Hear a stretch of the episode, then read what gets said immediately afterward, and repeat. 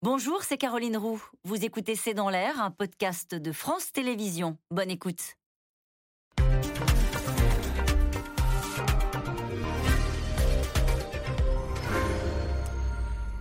Bonsoir à toutes et à tous. Ça y est, on connaît le nouveau gouvernement d'Elisabeth Borne. Alors, parmi les nouveaux entrants, l'historien Papendiaï à l'éducation nationale, le républicain Damien Abad à la solidarité, nouvelle tête également aux affaires étrangères, à la santé. En revanche, Bruno Le Maire, Gérald Darmanin, mais aussi Éric Dupont-Moretti restent en poste. Alors que penser de ce nouveau gouvernement? Que dit-il de la politique qui sera menée? Quels sont les messages envoyés? Et puis, que dire des premiers pas d'Elisabeth Borne à Matignon? C'est le sujet de cette émission de ce C'est dans l'air intitulée ce soir Macron 2, les reconduits et les surprises. Pour répondre à vos questions, nous avons le plaisir d'accueillir Yves Tréhard, éditorialiste, directeur adjoint de la rédaction du Figaro, votre édito du jour sur ce nouveau gouvernement, Les Français en rêvent. Et puis je rappelle une certaine idée de la France, c'est l'ouvrage que vous avez dirigé aux éditions du Rocher. Caroline Michel Aguirre, vous êtes grand reporter au service politique de l'Obs. Je rappelle votre livre Les Infiltrés avec Mathieu Aron, c'est aux éditions Alary. Ève Roger, vous êtes directrice adjointe de la rédaction du Parisien aujourd'hui en France. Et enfin Pascal Perrineau, politologue, professeur à Sciences Po. Citons votre ouvrage Le populisme aux presses universitaires de France. Merci de participer à cette émission en direct. Alors Yves Tréhard, donc le suspense est tombé à 16h51 précisément. Euh, d'une façon générale, à la fin, quand vous avez eu tous les noms, qu'avez-vous pensé de ce nouveau gouvernement? Quel est l'adjectif qui vous est venu en tête? Bah, si vous voulez, on a presque envie de dire c'est une seconde partie de mandat. C'est-à-dire que c'est pas décoiffant, euh, ça reste euh, dans la continuité du premier mandat quand même. Il y a une certaine stabilité, avec des petites touches de diversité euh, que je vais développer après. Et puis en équilibre droite et droite et gauche, puisque c'est quand même le mantra de M. Macron. J'ai l'impression qu'on est dans cet équilibre-là. Néanmoins, nonobstant une remarque qui fait que les premiers du, euh, du casting sont quand même des gens de droite. Parce que Madame Borne est la numéro un du gouvernement, c'est la chef du gouvernement, mais les deux suivants sont quand même des figures qui étaient des figures. Alors, ce qu'il faut préciser, c'est que euh, c'est comme à l'école, il y a un ordre. Il y a, ah le, il y a un ordre protocolaire. Voilà, un ordre protocolaire. Donc numéro un, c'est Bruno Le Maire, et numéro deux, c'est Gérald Darmanin. Et donc c'est important de le dire quand même que le euh, ministère de l'économie est le numéro un, c'est le maire. Le ministère de l'Intérieur, d'ailleurs les deux grands ministères quand même. Un, gouvernement, ça se juge beaucoup à ces deux pôles-là. Et le ministère de, euh, de la de l'Intérieur est, à M. Darmanin. Après, je dirais de la diversité parce qu'il y a des entrants dont on ne s'attendait pas. Et à mon avis, ce qui marque le plus euh, si vous voulez, une audace, c'est le ministre de l'Éducation, qui est numéro 5 ou 6 dans l'ordre protocolaire, qui est M. Pape Ndiaye, qui est un, homme qui a des, opinions très précises sur ce qu'est euh, l'histoire de France. Alors, vous voyez, on a mis sa photo. Nous, on le connaît bien assez dans l'air, parce qu'il il nous a fait plusieurs fois l'honneur de ce plateau, mais en tant qu'historien spécialiste des États-Unis et des minorités. Exactement. Et donc, c'est quelqu'un qui est en rupture totale avec euh, M. Blanquer, on peut le dire comme ça. Caroline Michel c'est vrai que c'est la surprise, Papendiaï, parce qu'il y avait des listes là, qui circulaient euh, parmi les journalistes. On n'avait jamais vu son nom. Euh, que penser de ce choix? Pourquoi ce choix? Pourquoi Papendiaï? Alors, vous me demandez d'être dans la tête d'Emmanuel Macron, ce qui est une chose compliquée. On ne peut que constater, en effet, que c'est à peu près l'opposé de Jean-Michel Blanquer, à cette différence près que c'est aussi non pas un politique, mais un profil ainsi que, je ne sais plus si elle est ministre déléguée euh, euh, de l'enseignement supérieur, Madame Rotaillot. Euh, ils sont tous les deux issus du monde académique, ce qui était hmm. aussi le cas de Jean-Michel Blanquer. Donc visiblement, Emmanuel Macron considère que c'est un ministère de spécialistes et non pas un ministère de politique au sens interchangeable du terme. Mais c'est à peu près l'opposé de Jean-Michel Blanquer sur ses, euh, sur ses convictions, sur ce qu'il défend, sa matière, l'histoire des minorités. Euh, il dirige aujourd'hui le musée de l'immigration. Donc c'est un message... Euh, sur la France de la diversité qui a voulu être envoyé avec Papendiaï, ministre, musée de l'immigration, spécialiste des minorités? Oui, oui, ça apparaît comme un message de rééquilibrage Et ça fait écho à sans doute, euh, ce, vous savez, cette réunion qu'avait fait Jean-Michel Blanquer. Euh, je me souviens plus, c'était un forum, je me souviens plus quel était le terme. sur la déconstruction. Sur la déconstruction, voilà, qui a peut-être précipité sa chute, parce qu'on avait considéré que, vu les urgences du ministère de l'Éducation à ce moment-là, c'était peut-être pas la priorité. il, avait fait un combat contre. Je, son idée, c'était que le wokisme voilà, était en train de ne pas utiliser le mot. C'est que les idées, euh, voilà, il était contre le, principe qui, euh, de, l'affirmation des minorités au sein de l'éducation de l'université. Si on doit caricaturer, mais c'est vraiment un grand trait, euh, je dirais Jean-Michel Blanquer, défenseur d'un républicanisme un peu égalitaire, tout le monde pareil, et M. Papendiaï, plutôt pour la promotion des minorités. La, discrimination positive. Voilà, la discrimination positive telle qu'elle est pratiquée aux États-Unis depuis longtemps. Donc ça peut être un message envoyé aux minorités qui pourraient se sentir parfois maltraitées euh, par euh, des propos de Jean-Michel Blanquer ou mal interprétés. En tout cas, c'est le en même temps euh, Emmanuel Macron chimiquement pur, parce que bon courage pour savoir ce qu'il pense vraiment sur cette question-là. Pascal oui, je vais bon courage, parce que plusieurs remarques sur, en effet, la nomination de Papendiaï à la tête du ministère de l'Éducation. D'abord, il y a la question de faire diriger le monde enseignant par un enseignant. Hein. On a vu dans le passé que c'était parfois euh, une bonne idée, parfois une assez mauvaise idée. Parce que c'est hein. un enseignant, Papendiaï. Oui, c'est un professeur des universités, euh, spécialiste d'histoire sociale, euh, et qui enseigne d'ailleurs dans ma maison, qui a enseigné pendant très longtemps dans ma maison, qui est Sciences Po. Donc ça, c'est la, première remarque que l'on peut faire. Alors que Blanquer, oui, était issu du monde académique, mais c'était un homme qui avait occupé des fonctions extrêmement importantes dans l'appareil du ministère de l'Éducation nationale et qui avait une technicité euh, j'allais dire, sur la gestion des carrières, et Dieu sait si c'est quelque chose, le monde enseignant. Rappelons que c'est la première bureaucratie en France. Hein. Ça, c'est la première remarque. La deuxième remarque, c'est que, en effet, Papendiaï est un homme qui a été très engagé euh, sur le front, au fond d'une conception plutôt multiculturaliste de la société française. Et en cela, je partage tout à fait euh, l'analyse. C'est l'antithèse radicale de M. Blanquer. D'ailleurs, ça sera intéressant de voir comment ils, euh, ils vont se transmettre le, témoin. Pour essayer de comprendre, parce que c'est compliqué ces idées, il a une approche plus américaine de la société beaucoup plus sensible, en effet, au thème de la discrimination positive, euh, au thème de la promotion volontariste des minorités. Euh, euh, au Black Lives Matter. Voilà, voilà, au Black Lives Matter, etc. Et c'est un homme qui, par exemple, sur l'opéra, a fait un rapport qui est un rapport assez, assez étonnant sur la nécessité de promouvoir dans le corps de ballet les minorités. Vous voyez, alors qu'on croyait que les danseurs étaient avant tout sélectionnés en fonction de leur expertise de danse. Voyez donc c'est euh, ou alors il a également euh, sur les violences policières, il a dit des choses. Donc on verra comment avec M. Darmanin. il, euh, pourrait porter le flanc à des accusations en wokisme pour reprendre l'expression. Il, récuse ce terme. Hein. Il, récuse, ce terme. C'est vous qui l'avez utilisé. C'est moi qui l'ai utilisé. Mais par exemple, voilà, quand vous êtes dans un gouvernement, vous, vous, vous êtes obligé de pratiquer la solidarité. Et ça sera intéressant de mm. voir, par exemple, ce que le ministre de l'Éducation nationale pense sur de la loi et de l'application de la loi sur le séparatisme, par mm. exemple. Alors, je peux rajouter un mot sur Papendia, c'est-à-dire que il ne faut pas oublier qu'il est là au ministère de l'Éducation nationale, qui va être confronté à des chantiers énormes qui n'ont rien à voir avec ces sujets-là. C'est un, ministère très technique. C'est ça. Et, là, très politique. Le, premier, le premier sujet, ça va être le salaire des enseignants, puisque je vous rappelle qu'Emmanuel Macron a promis jamais moins de 2000 euros pour une carrière de débutant.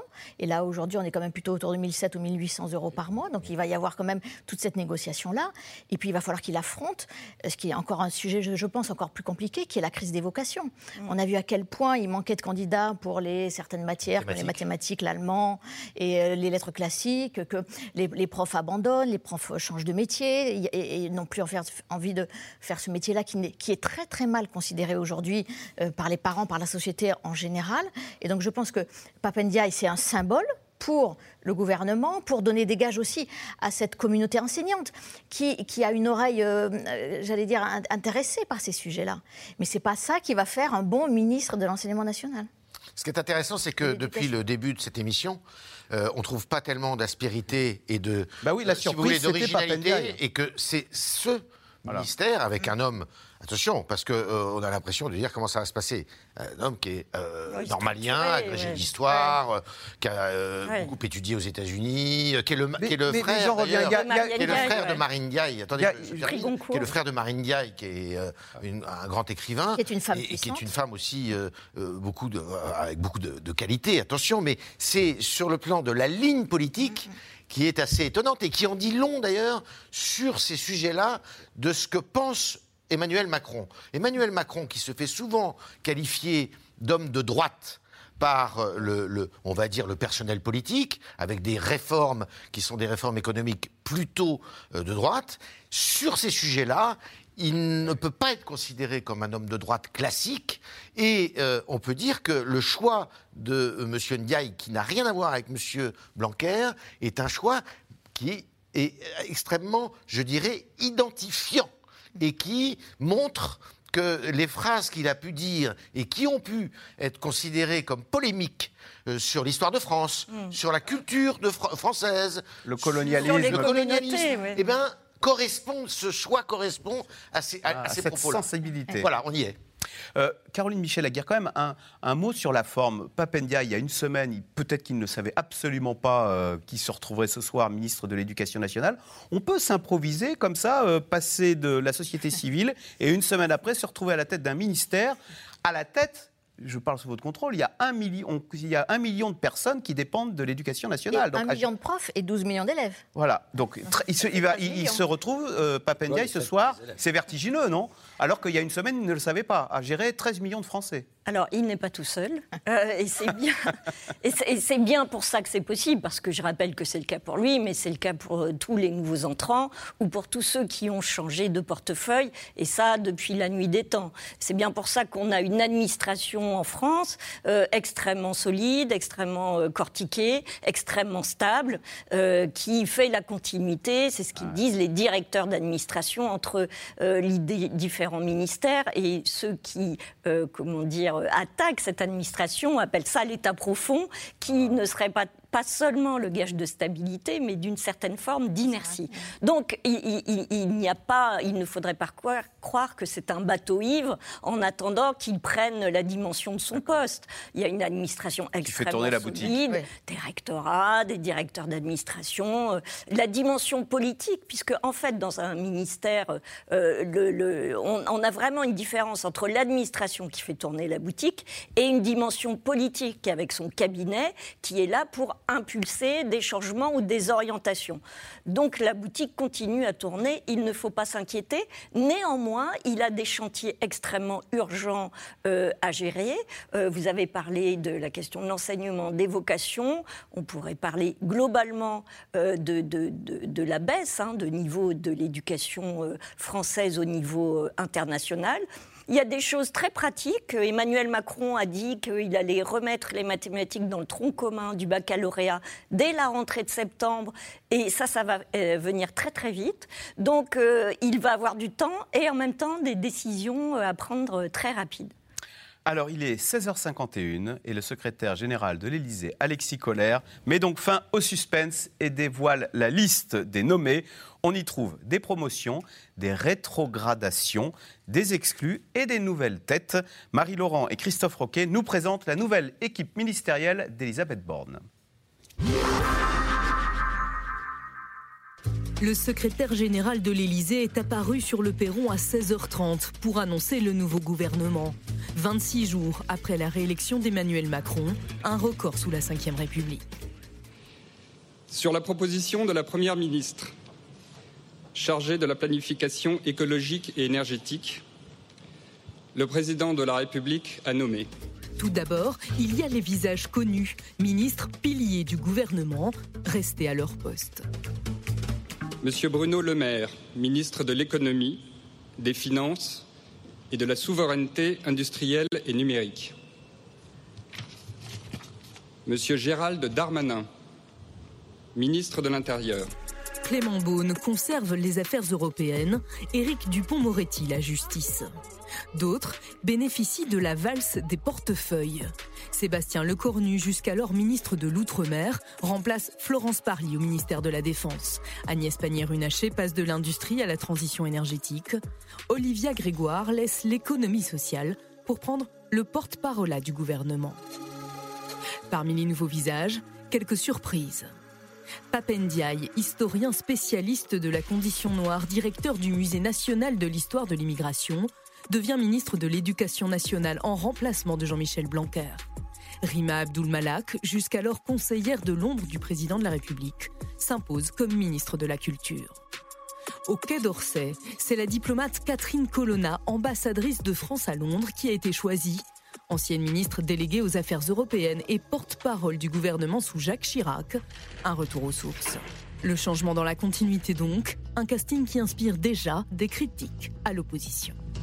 La devise du nouveau Macron 2, dorénavant c'est comme auparavant, et même pire si possible. Des macronistes pur jus reconduits malgré leur échec, quelques mercenaires sans conviction, c'est un gouvernement de l'entre-soi, un gouvernement McKinsey, froid et techno. Le suspense aura donc duré toute la semaine. Nommée Première ministre depuis lundi, Elisabeth Borne, très attendue sur la composition de son gouvernement, avait choisi hier de parler égalité homme-femme au Murau pour son premier déplacement. Alors pourquoi j'ai gagné ça On va vous expliquer. Au même moment, Emmanuel Macron, maître des horloges depuis la cour de l'Élysée, se montrait particulièrement détendu. Ce n'est pas une chose légère. Elle requiert du temps, euh, des échanges de fonds, et c'est ce que la Première ministre et moi-même faisons. Donc euh, autant de temps qu'utile et que nécessaire, car il s'agit du gouvernement de la France. Du temps, car les refus auraient été nombreux, qu'il s'agisse de personnalités issues du privé ou de figures d'opposition qu'Emmanuel Macron aurait tenté d'approcher. Ah non, mais j'ai déjà répondu non. Vous avez répondu non pour, à pour être Premier Premier ministre. ministre. Donc je lui répondrai également non pour être ministre. Je ne suis pas à vendre. Je n'approuve pas le projet euh, d'Emmanuel Macron. Je suis contre la retraite euh, à 65 ans. Même l'ancien locataire de Matignon a choisi de couper court aux rumeurs dans cette interview, tournée mercredi après-midi. Moi, j'ai- fait un petit peu plus de trois ans euh, euh, Premier ministre. J'ai adoré ça. Je pense qu'il y a des phases dans la vie où on est dans l'action euh, très intense, et puis il y a des phases dans la vie où on est dans la, dans la réflexion, dans le, dans l'apprentissage euh, euh, de nouveaux thèmes, de nouveaux sujets, de nouveaux endroits.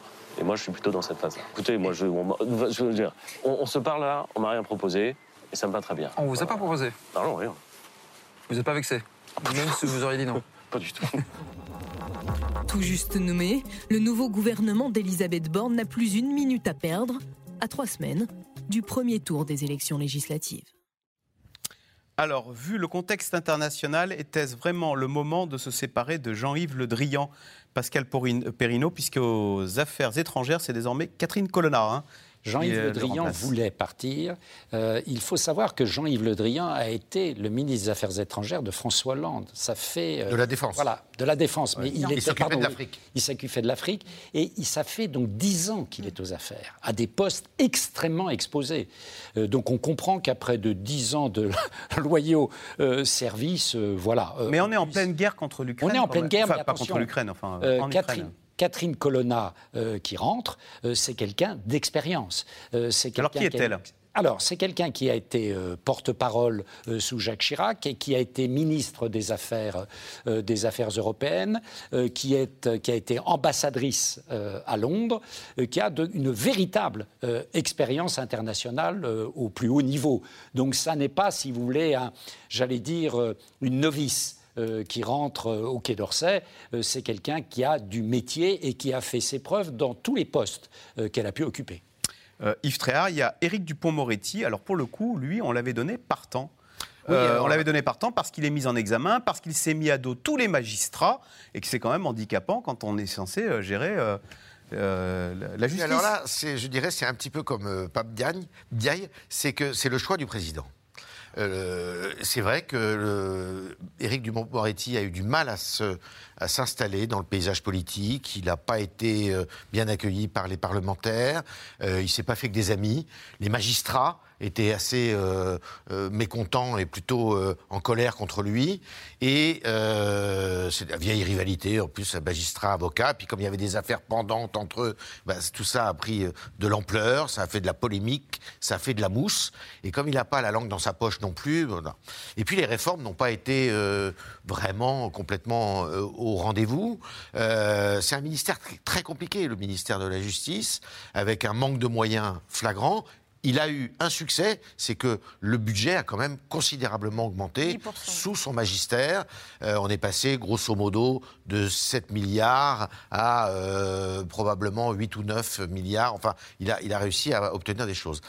Euh, mais le président de la République n'a pas voulu, parce que c'était quand même le gros coup. Euh, De- du- de de la dernière de fois, gouvernement. quand il avait euh, nommé euh, Monsieur Monsieur Castex, donc avec Ah. euh, euh, Monsieur Dupont-Moretti, ça avait été quand même une belle prise de guerre entre guillemets, même si l'expression est un peu galvaudée. Et là, il voulait pas se dédire, si vous voulez, parce que euh, bon, on continue avec quelqu'un qui est quand même un poids lourd du monde judiciaire, ce qu'a de dire, et euh, donc euh, envers et contre tous. Eh bien, le maître des horloges est aussi euh, le maître des balances, si je puis dire, des balances de la justice. Et pour Éric Dupont-Moretti, ça a été un soulagement. On l'imagine attendant son téléphone et le oui, sourire. parce qu'il voulait pas partir. Il voulait pas partir. Parce que ça, pour lui, ça aurait été un échec. Pourtant, il, ga- C'est quelqu'un qui n'aime que gagner. Qu'est-ce que ça dit du pouvoir, ça? Parce qu'il gagnait, on le sait, infiniment plus en tant qu'avocat à la Cour, grand avocat qui devait facturer l'heure. Je ne sais pas combien, vous qui connaissez bien ce milieu. Euh, Ève Roger, euh, qu'est-ce que c'est- est-ce que- non, sur le parcours d'Éric Dupont-Moretti qu'Éric Dupont-Moretti, il a été présenté il y, a, il y a cinq ans comme étant vraiment, effectivement, la surprise du chef, le, le coup de maître de- d'Emmanuel Macron. Et puis, en fait, pendant cinq Il y a ans... deux ans et demi. Euh, pardon, pardon, Ouais. pardon, deux ans et demi. Et, et- et pendant tout, ce temps-là, finalement, il a, il, il a, il a sans arrêt été euh, en but à, des obstacles, que ce soit ses affaires personnelles, que ce soit les magistrats. Il y a eu une grève des magistrats, ce qui n'était jamais arrivé, parce que euh, les jeunes magistrats trouvent, trouvent qu'ils travaillent trop. Et c'est vrai que c'était une, révolte qui était assez inédite. Et en réalité, il n'a pas pu montrer, je pense, tout son panache. Et d'une certaine façon, je pense que c'est une seconde chance qui lui est donnée là, pour qu'enfin, le Éric Dupont-Moretti qu'on voyait dans les prétoires et qui impressionnait beaucoup de monde, on, lui donne une seconde chance pour qu'il ait cette, ce sentiment-là aussi, j'allais dire, de toute puissance ou en tout cas de, de, de prestige. Voilà. Alors, sur l'ouverture à droite et à gauche, euh, Caroline Michel-Aguirre, il y avait les noms de Marisol Touraine qui circulaient. euh, à droite, il y avait euh, Éric Woerth. Finalement, il n'y en a qu'un qui a obtenu un strapontin, c'est euh, Damien Abad, qui euh, a quitté, annoncé hier soir qu'il se mettait Ouais. en congé de LR. Il a et été qui va obligé, être oui. ministre euh, de la solidarité. C'est le service minimum en termes d'ouverture. On est plus près, plus près du débauchage individuel que de l'ouverture. Alors, ça, ça m'inspire exactement ce que m'inspire euh, l'ensemble de ce gouvernement, c'est tout ça pour ça. Quand même. Parce que euh, je, vais, je vais parler de Damien Abad et puis je vais faire Ouais, un petit sûr. décalage sur, sur l'ensemble des noms. Euh, ça n'est quand même pas rien de la part de Damien Abad, après euh, une campagne qui a été extrêmement dure pour son camp, d'un point de vue politique, d'un point de vue personnel pour Valérie Pécresse, d'un point de vue financier pour Valérie Pécresse, de dire je quitte mon poste de représentant des députés LR à l'Assemblée nationale en pleine déroute pour passer au gouvernement. Euh, c'est en effet une démarche individuelle, puisque, rappelons-nous, en fin de campagne, on avait dit que cette espèce d'accord entre Nicolas Sarkozy, qui n'a jamais soutenu officiellement Valérie Pécresse, pour finalement soutenir au deuxième tour Emmanuel Macron, devait amener dans sa, dans sa corbeille, euh, on a dit 40, puis 30, et puis 10, puis quelques-uns députés LR. Euh, au final, euh, ce- cette tentative de débauchage euh, est personnalisée par euh, Damien Abad, avec un ministère qui, pardon de le dire, malgré l'importance sociale de ce sujet, ne va pas peser sur l'orientation du gouvernement. Euh, et c'est un choix absolument personnel. Et je dirais que là, évidemment, parce que c'est l'exercice qui veut ça, on parle de ce qui a changé, mais je voudrais ajouter un, petit point quand même sur ce qui n'a pas changé. Euh, je voudrais rappeler ce qu'Emmanuel Macron a dit pendant la campagne, à la fin du premier tour, et et à la fin du deuxième tour. Il a parlé d'agir, il a parlé de nouveau, nouveau tout, nouveau quinquennat, euh, nouvelle méthode, euh, nouvelle majorité. On a cru comprendre qu'il y aurait une espèce de démarche d'union, de compromis à l'allemande. Euh, on n'y est pas du tout, mais pas du tout. Et quand vous regardez, comment dire, les ministères clés, que ce soit Bercy, que ce soit l'intérieur, que ce soit la justice, que ce soit une autre promesse de campagne majeure, la transition écologique et la transition énergétique, c'est tous des profils super euh, fidèles, super loyaux, voire super techno pour Amélie de Montchalin et Agnès Pannier-Runacher. Et en termes de renouvellement, c'est sûr que c'est pas Damien Abad qui va euh, apporter euh, la cerise. Yves Tréhard, ça veut dire que c'est vrai qu'on nous parlait à un moment d'une coalition avec un grand parti du centre qui allierait les- des- certains des républicains, certains socialistes. Finalement, non. Le gouvernement, c'est de la Macronie pur, Pur et dur. pur et dur. C'est vive, la- c'est les Macron Boys là. Il ne faut pas trop s'étonner de ça. Pourquoi? Parce que euh, aujourd'hui, euh, ce ne sont plus les partis qui comptent. Ce ne sont plus. Vous avez que trois personnalités dans, la, dans le paysage politique aujourd'hui, et tout s'organise autour d'elles. Et cet axe central qui tourne autour d'une personne qui s'appelle Emmanuel Macron, et la politique qui va être jugée, et les Français d'ailleurs, je ne vais pas être désobligeant avec les ministres. Je ne vais pas être désobligeant avec, la Première ministre, mais la seule personne qui compte dans cette histoire, c'est le président de la République. C'est lui qu'ils ont élu pour 5 ans, qu'ils ont réélu pour 5 ans. Et le quinquennat a tout changé d'ailleurs. Ils ont réélu pour 5 ans, qu'il tienne ses promesses. La feuille de route, on la connaît partiellement. On connaît les thèmes, on ne connaît pas le, détail. Éducation, eh ben voilà, Monsieur Pape Diaye.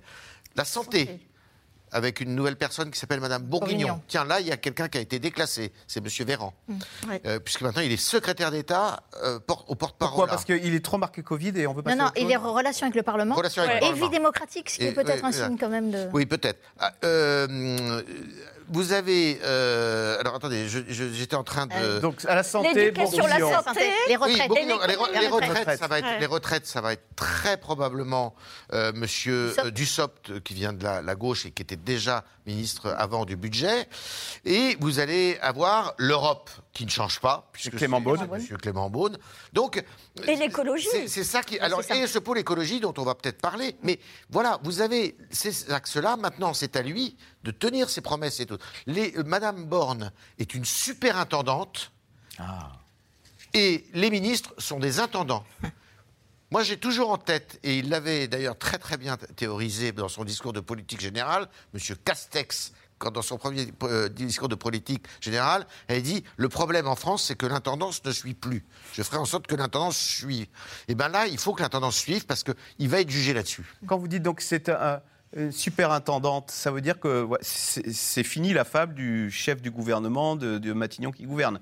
Le pouvoir, la direction, c'est Emmanuel Macron et tous les autres sont des collaborateurs, à commencer par euh, Elisabeth Exactement. Borne. Et qu'on le veuille ou non, c'est ce qu'ont été M. Castex, évidemment, mais évidemment aussi M. Édouard Philippe. Ève Roger, l'écologie devait être l'alpha et l'oméga de ce Macron 2. On n'en a pas parlé depuis le début. Alors, et c'est pas même identifié nous, avec une même nous, personne. C'est censé être. le- le- Ouais. la, France doit devenir une grande nation écologique ou ne sera pas avec ce gouvernement. On a attendu un quart d'heure pour en parler. Mm. Donc c'est bien qu'il n'y a pas eu l'effet. Euh, waouh, type L'effet Nicolas Hulot. Ça, effectivement, mais ça, il n'en voulait plus, parce qu'il a vu comment ça s'était terminé. Donc, euh, je pense que c'est normal qu'on n'ait pas Nicolas Hulot. Mais c'est vrai que d'avoir ces deux femmes qui sont extrêmement techniciennes, Amélie Montchalin et Agnès Pannier-Runacher, qui connaissent parfaitement leur dossier, Donc ils vont être rattachés au qui Premier être ministre. rattaché à, à Elisabeth Borne, qui est chargée aussi de la planification écologique.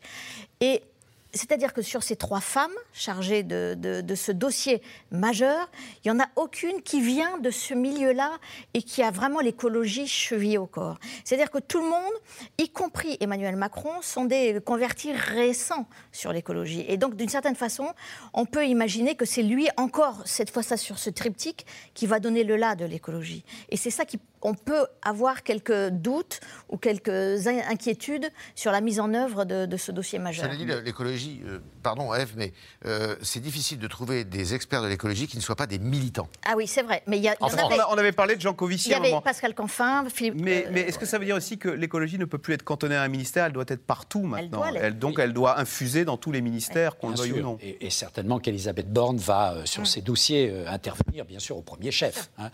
Euh, mais ce qui est frappant, c'est de tout de même de confier euh, ces dossiers à des gens qui ont un profil en fait de technocrates. Hein. C'est-à-dire qu'une fois de plus, et c'est peut-être une des limites euh, du, de, de, la Macronie, les technocrates sont en position euh, dominante.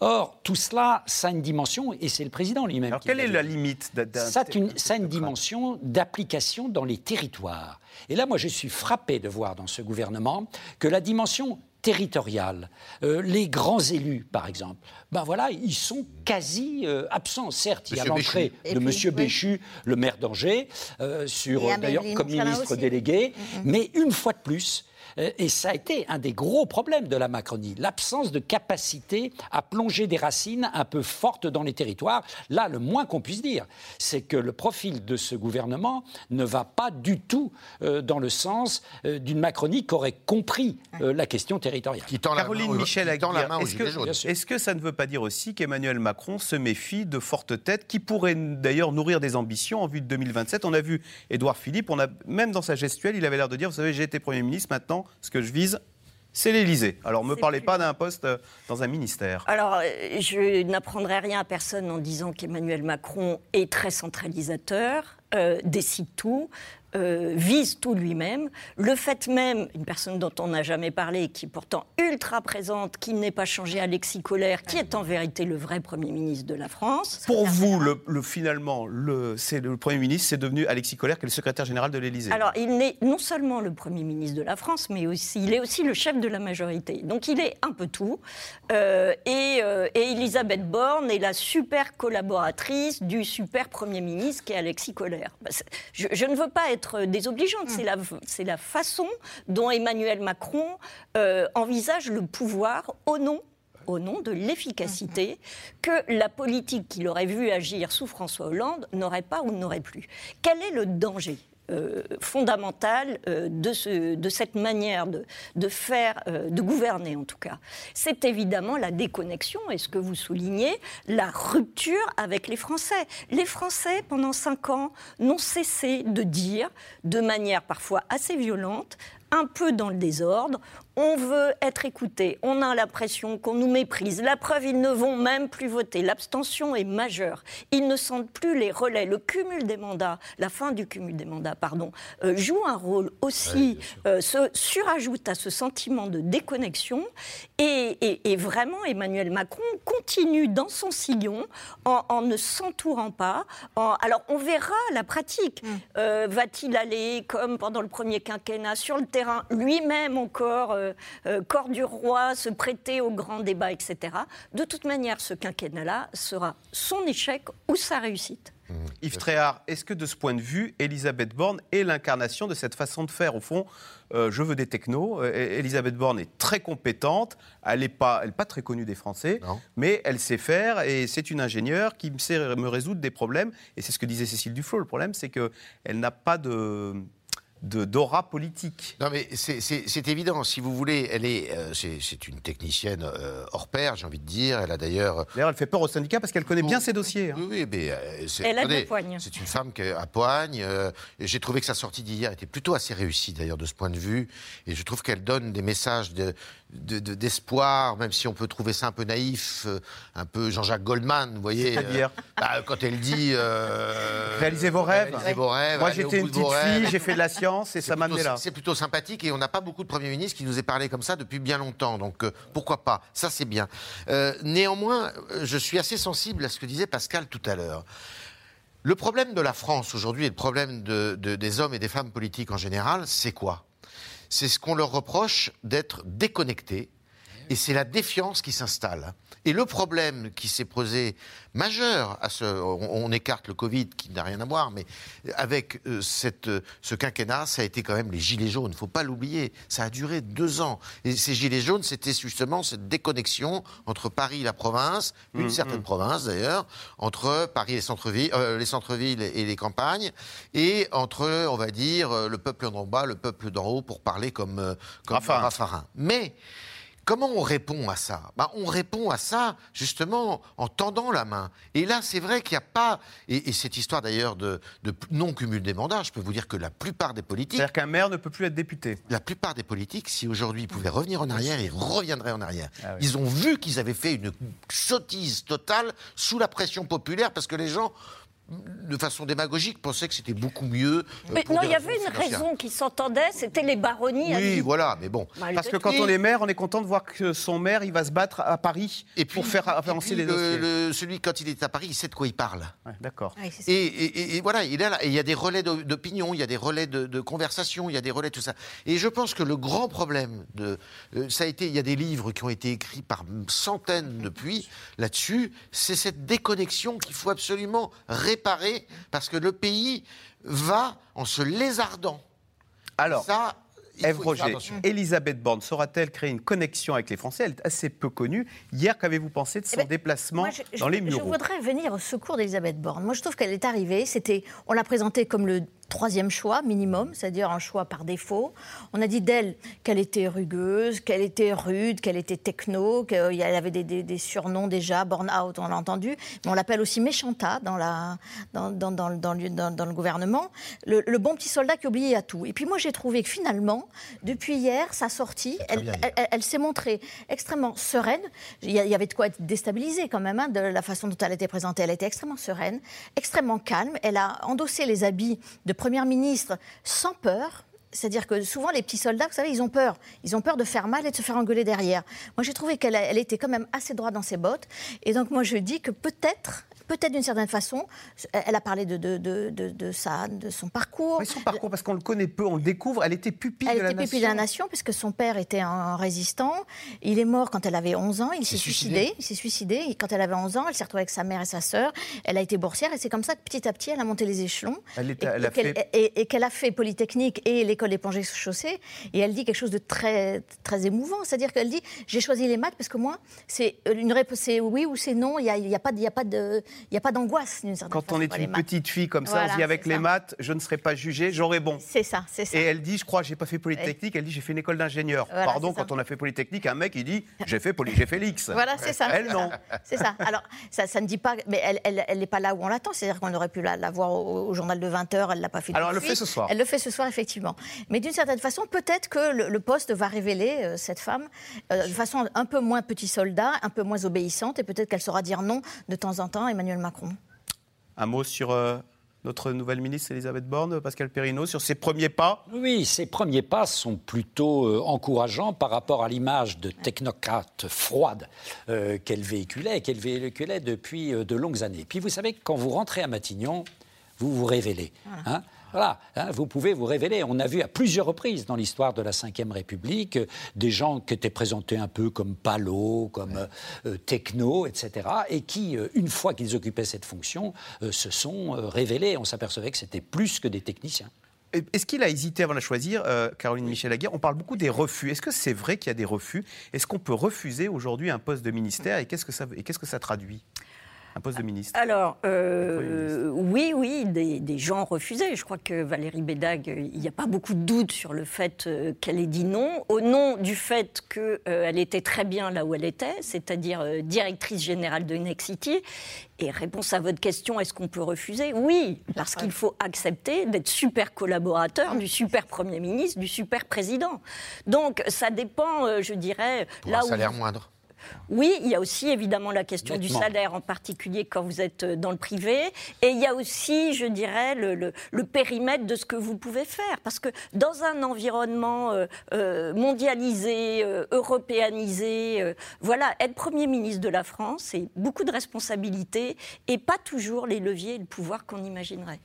Alors, avec la nouvelle, euh, avec la nomination du gouvernement, l'attention va maintenant se focaliser sur les législatives. Et Jean-Luc Mélenchon a annoncé sa volonté de remporter ces élections et d'être euh, euh, élu, comme il le dit, à Matignon.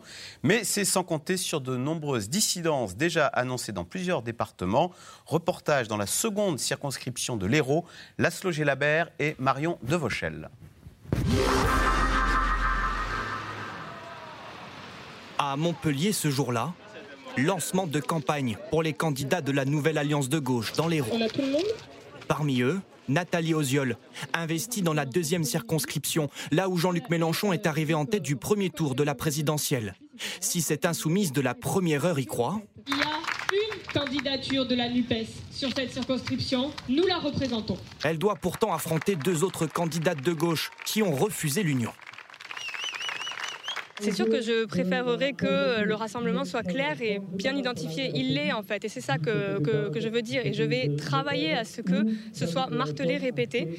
Euh, toute candidature dissidente euh, ne fait que favoriser euh, l'élection d'un député macroniste. Sur ce territoire, la bataille des législatives s'annonce sans pitié. Face à Nathalie Oziol, la députée sortante La France Insoumise Muriel Ressiguier a décidé de combattre seule. Pour elle, cette union n'est qu'une stratégie. On n'est pas encore dans la reconstruction et la réincarnation de la gauche qui est nécessaire et que pour ça, il faut, on ne peut pas euh, s'exonérer du respect euh, des partenaires. Et pour moi, ça se fera dans un second temps et ce n'est pas euh, ce qui est en train de se passer là. Elle a préféré rester dans son équipe.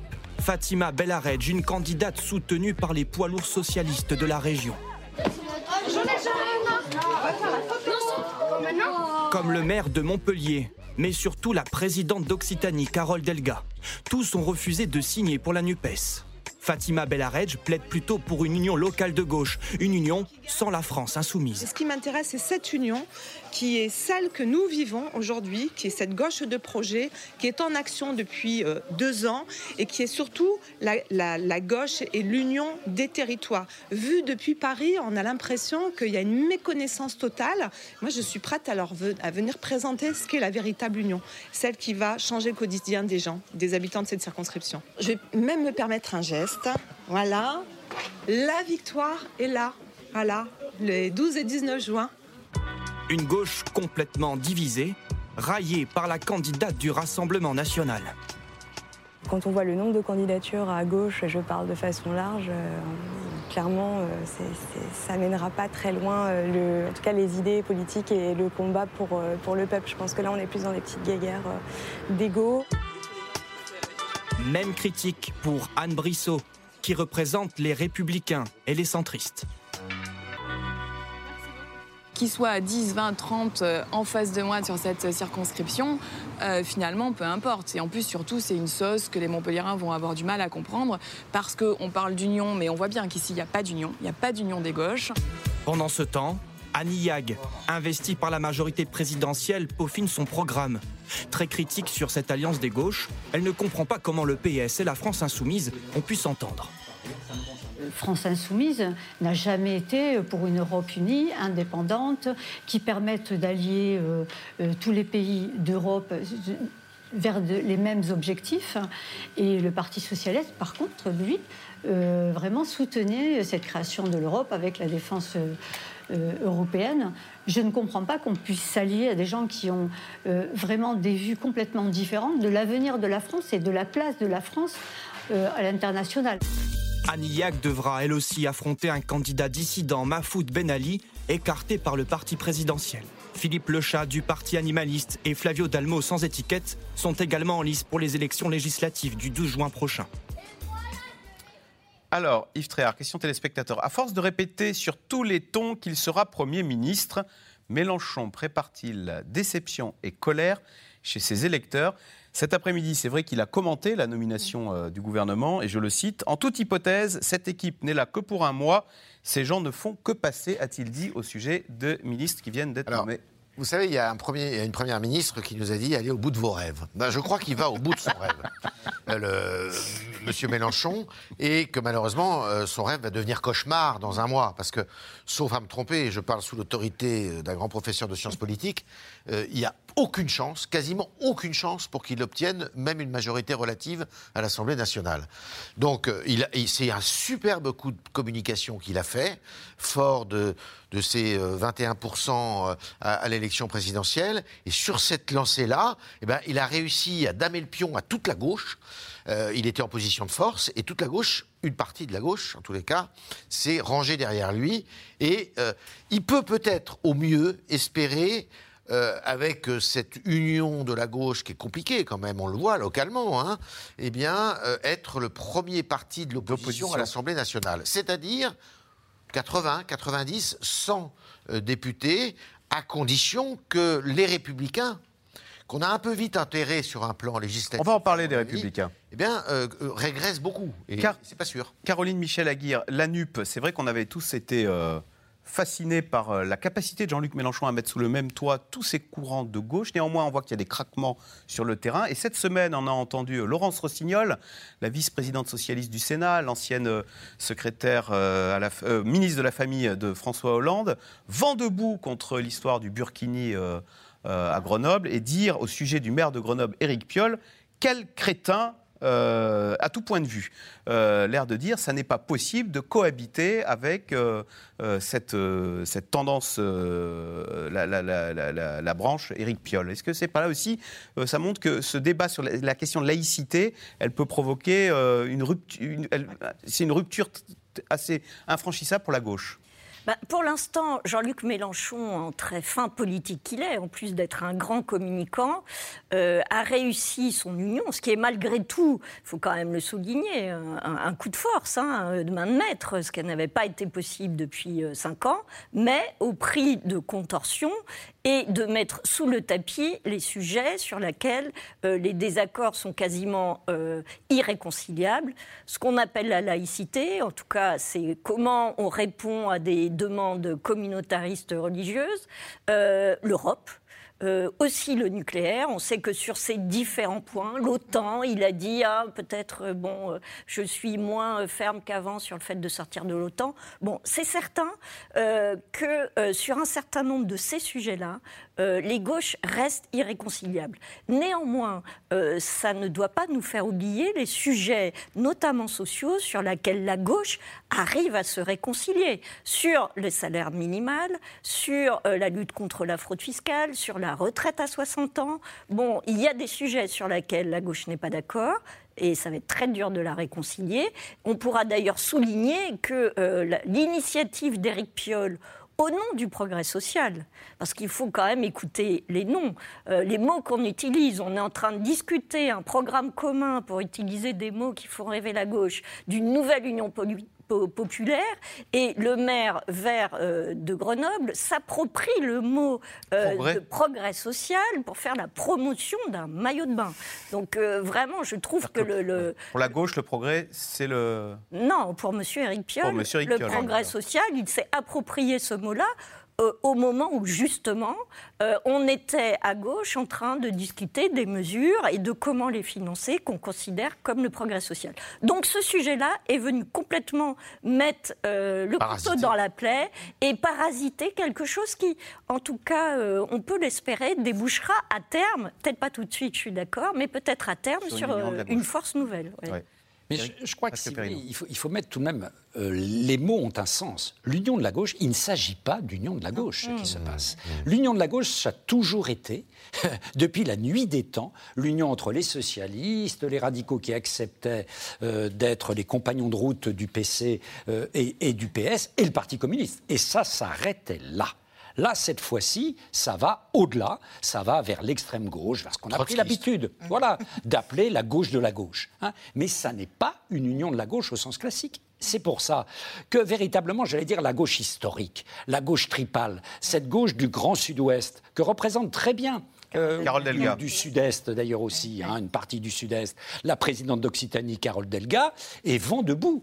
Et puis le mouvement est parti de l'Occitanie, vieille terre historique de la gauche, où en effet, mais on n'imagine pas ne pas avoir de candidats socialistes dans les circonscriptions. Il y a des tas de départements où les socialistes ont disparu, mais ça, ils ne peuvent pas l'envisager, et où ils voient un obscur euh, militant de la France insoumise complètement inconnu euh, arriver dans leur circonscription.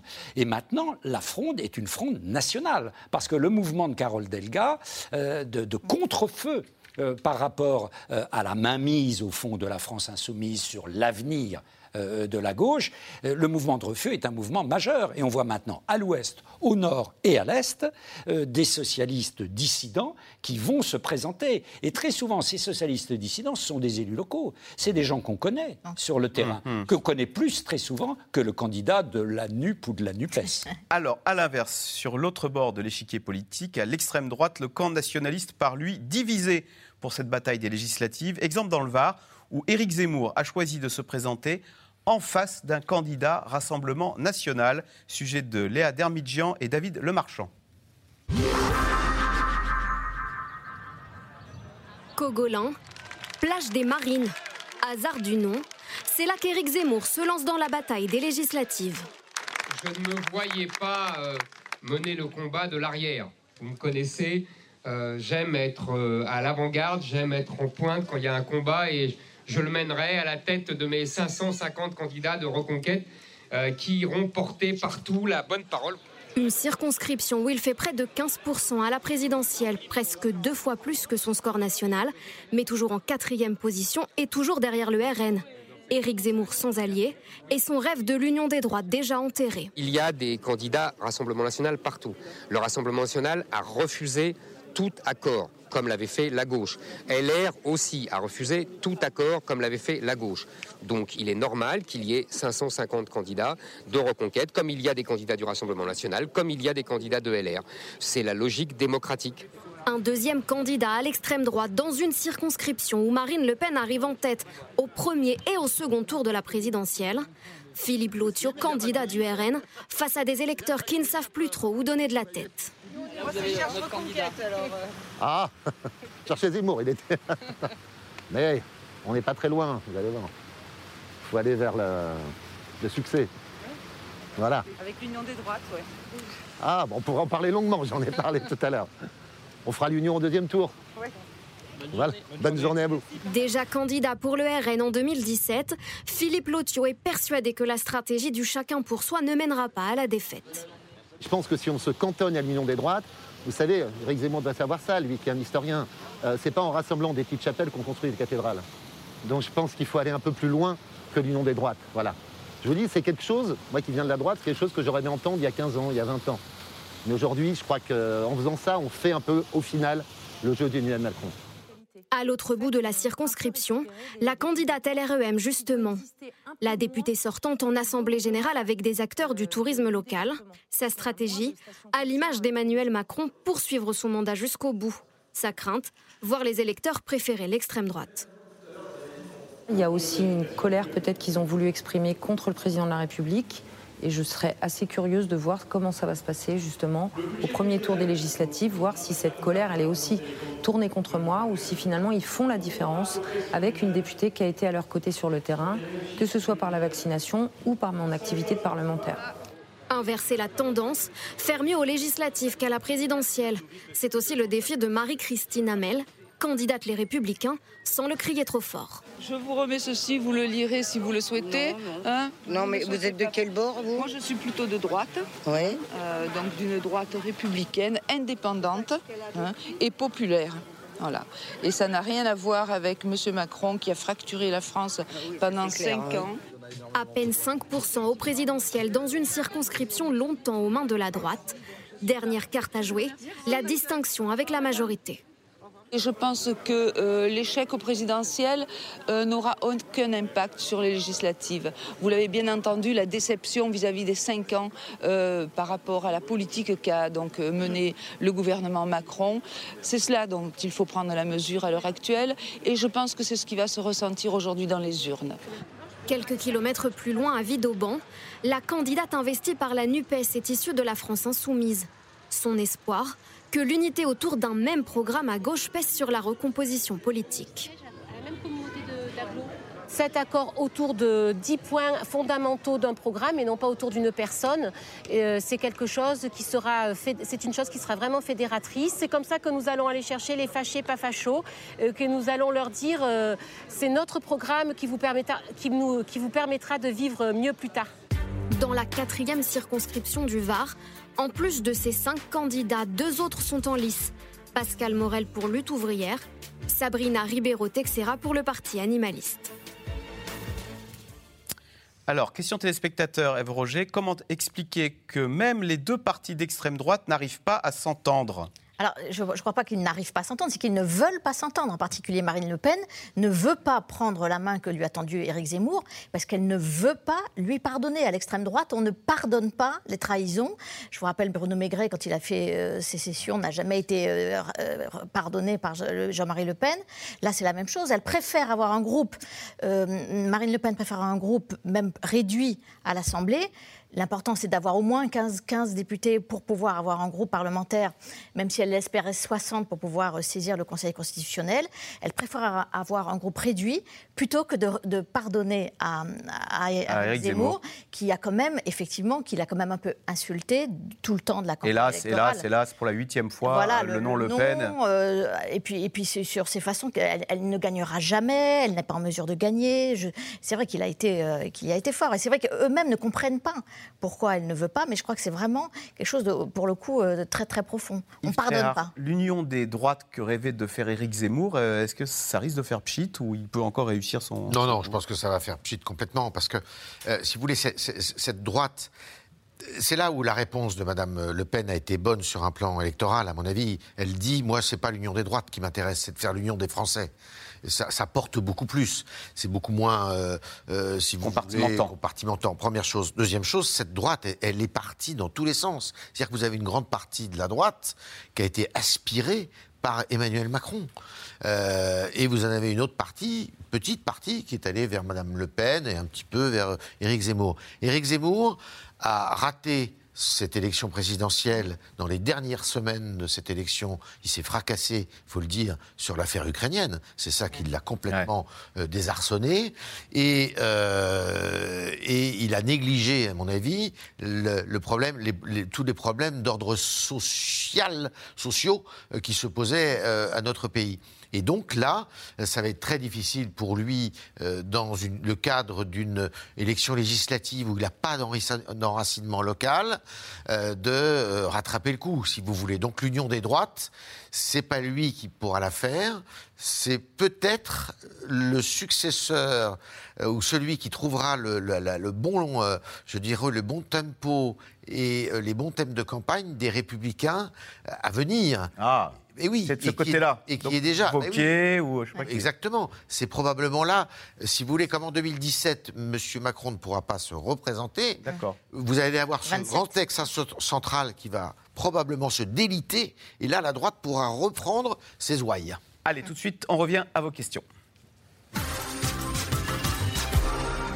Pascal Perrineau, c'est Maria dans l'Hérault qui dit, qui constate. Le maire, Darmanin, Dupont-Moretti, Attal, Véran, elle est où? La renaissance C'est une très très bonne question. C'est une très bonne question et on s'aperçoit que, comme souvent, euh, il y a eu de multiples effets d'annonce. Il y a eu une politique présidentielle qui est une politique d'un grand communicant. Il fait de la communication. Euh, il a parlé de président nouveau, de méthode nouvelle, de peuple nouveau. Ça, ça ne dépend pas de lui.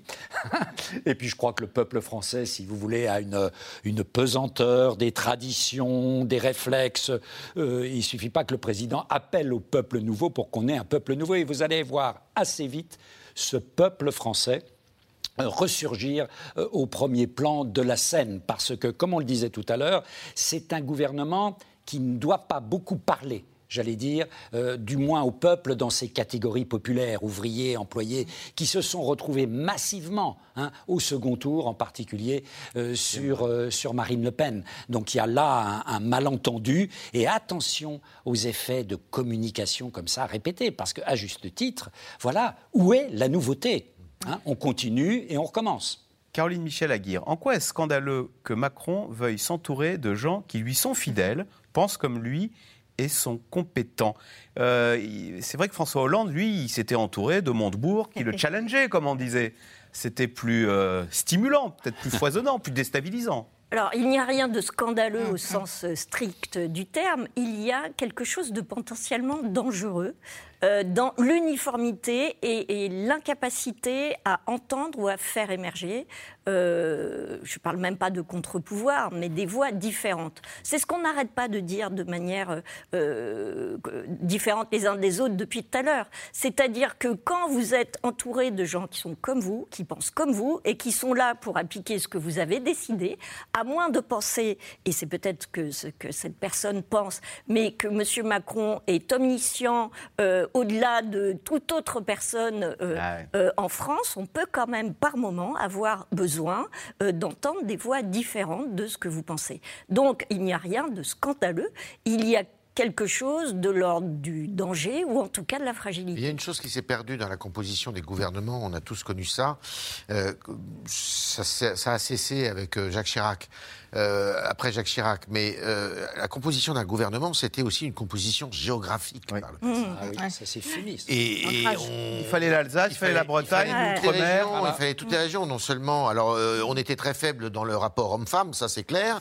mais sur les régions, là, c'était pesé au trébuchet. C'est un signe de l'indifférence du territoire. Aujourd'hui, c'est plus le cas. Question, euh, Ève Roger, et si on parlait de la santé? Monsieur Véran n'a pas été reconduit. Pourquoi. Est-ce qu'il y a une dimension euh, état de la crise sanitaire dans le choix de ne pas reconduire euh, Olivier Véran? Moi, je pense qu'il y, y, a une mention Covid, évidemment, qui n'est pas qu'il a mal géré la crise, bien au contraire, mais son visage est trop marqué par le Covid, c'est-à-dire que dès qu'on voit Olivier Véran, on va lui dire, oh, il va nous enfermer. quel, est, quel est l'Omicron, le, BA4, le BA5 qui va, dont il va nous parler Et je pense que c'est vrai que ça a été difficile pour, de, faire, de faire ce choix-là, de dire qu'Olivier Véran ne pouvait plus être euh, le ministre de la Santé. Donc Brigitte Bourguignon a été nommée à sa place, elle s'occupe des maisons de retraite, des personnes âgées, de l'autonomie avant. Donc il y a une forme de continuité aussi. Mais je, je vous fais remarquer qu'Olivier Véran a euh, est ministre de la vie démocratique. Et la vie démocratique, ça veut dire la réforme institutionnelle que le président Macron nous a aussi promise pendant la campagne et qui devait aussi faire partie du renouveau. Alors effectivement, ce soir, on reste un peu sceptique. Donc c'est pas forcément une punition. Et disons que c'était. Il, il, aurait pu ne pas être au gouvernement. Pendant longtemps, il n'était pas au gouvernement. Ça a été une façon de le rattraper. Caroline Michel Aguirre. Peut-on s'attendre à ce que les relations entre les professeurs et Papendiaï soient meilleures que celles avec Jean-Michel Blanquer? Est-ce que l'éducation nationale est intrinsèquement un ministère très dur et la seule façon de s'en sortir, c'est de ne rien faire? Ah, il, y a plusieurs questions dans votre question. Alors, est-ce que ça va aller mieux? Ça va être difficile d'aller pire, donc euh, d'aller plus mal. Donc, on peut espérer que ça va aller mieux. Euh, est-ce que on va reprocher à Monsieur Jean-Michel Blanquer son volontarisme, qui serait euh, la cause de son échec? C'est ce qui est sous-entendu dans votre question. Je ne dirais pas que. C'est-à-dire que quand Monsieur Blanquer arrive, en effet, il a la volonté de renverser la table. Il l'a renversé. Mmh. Euh, mais en manquant de préparation sur beaucoup de sujets. Euh, et il ne faut pas oublier que euh, la République française, dans ce qu'elle promeut sur l'égalité des chances, mais aussi sur la fraternité, compte énormément dans son unité, dans ce qu'elle est, dans son histoire, dans la transmission de son histoire, non pas sur des valeurs religieuses, non pas sur des valeurs communautaire a priori, mais sur son école. Donc euh, l'enjeu est majeur, en fait, euh, pour l'avenir de notre nation. Avec cette idée que le parcours d'Elisabeth Borne, qui pupille de la nation, petite fille qui disait Moi, je n'étais rien et j'ai fait de la science et je suis polytechnique Matignon, que ce parcours aujourd'hui serait plus difficile à réaliser C'est exactement ce que j'allais vous dire. Elle a 61 ans. Est-ce qu'aujourd'hui, enfin, est qu'aujourd'hui, une petite Elisabeth Borne aurait les mêmes chances? J'espère que oui, mais je dirais plutôt sur ce qui nous unit. Au-delà de l'exemple individuel, il en existe, on en connaît tous des exemples individuels, de... mais je dirais que sur, ce que l'école est capable de faire comme socle social, euh, issu de, on va pas refaire de l'histoire, mais de cette révolution française qui nous a enlevé de Dieu, enlevé du roi, normalement c'est l'école, c'est ce socle commun. Et là aujourd'hui, ça se délite. Je crois que je pense que tout le monde, euh, de droite, de gauche, est d'accord sur ce constat. Ce qu'il faut ajouter quand même, c'est que... Ah, pardon. Alors, Pascal L'école, vous voyez, on, a beaucoup parlé, hein, souvenez-vous, dans la pré-campagne présidentielle, du problème de l'intégration qui est un vrai problème en France. Si vous voulez, quand euh, voilà l'école n'intègre plus, on peut être très inquiet. Hein. Or, on voit que l'école primaire, secondaires intègrent de moins en moins bien et qu'il y a des effets délétères sur la manière dont ensuite on fait, on fait France, quoi. On fait communauté nationale. Hein. Et euh, c'était un des grands défis, une des grandes questions hein, euh, que se posait euh, le ministre Blanquer. il n'a pas réussi à inverser le courant. on se demande, si vous voulez, dans quelle mesure Papendiaï va être plus performant, même s'il est tout à fait sur d'autres lignes que Blanquer, dans ce défi majeur de l'école comme puissance intégratrice, parce que vous regardez, il n'y a plus beaucoup d'autres institutions qui contribuent à l'intégration. Service militaire, tout ça. Ce qui est quand même étonnant, c'est que Jean-Michel Blanquer est depuis un ministre d'éducation, je crois que c'est Belac euh, sous De Gaulle, est le seul à avoir fait 5 ans euh, alors que les ministres de, l'éducation, ils passent les uns après les autres. et je trouve que on est assez, le jugement est assez rude sur lui parce que je trouve qu'il a, il n'y a pas eu de grande manif de profs, il n'y a pas eu de grand euh, mouvement. C'est assez injuste, je trouve. Eh bien, merci beaucoup d'avoir participé. Euh, à cette émission et de nous avoir commenté presque à chaud ce nouveau gouvernement qui venait de tomber. Euh, vous restez évidemment sur France 5 puisque tout de suite c'est à vous avec Anne-Elisabeth Lemoine. Bonsoir Anne-Elisabeth, qu'y a-t-il au programme de C'est à vous ce soir? Bonsoir cher Axel, c'est un gouvernement qui ressemble plus à un bouclier pour protéger le président qu'à un sabre pour trancher. En bref, un gouvernement sage. Voilà pour la première réaction à ce nouveau gouvernement d'un sage du journalisme politique, l'éditorialiste Alain Duhamel est ce soir notre invité. Il développe son analyse et ses commentaires. H. Eh bien, eh bien, on sera au rendez-vous. Merci beaucoup, Anne-Elisabeth. Vous restez sur France 5 à suivre. C'est à vous. Bonne soirée. À demain.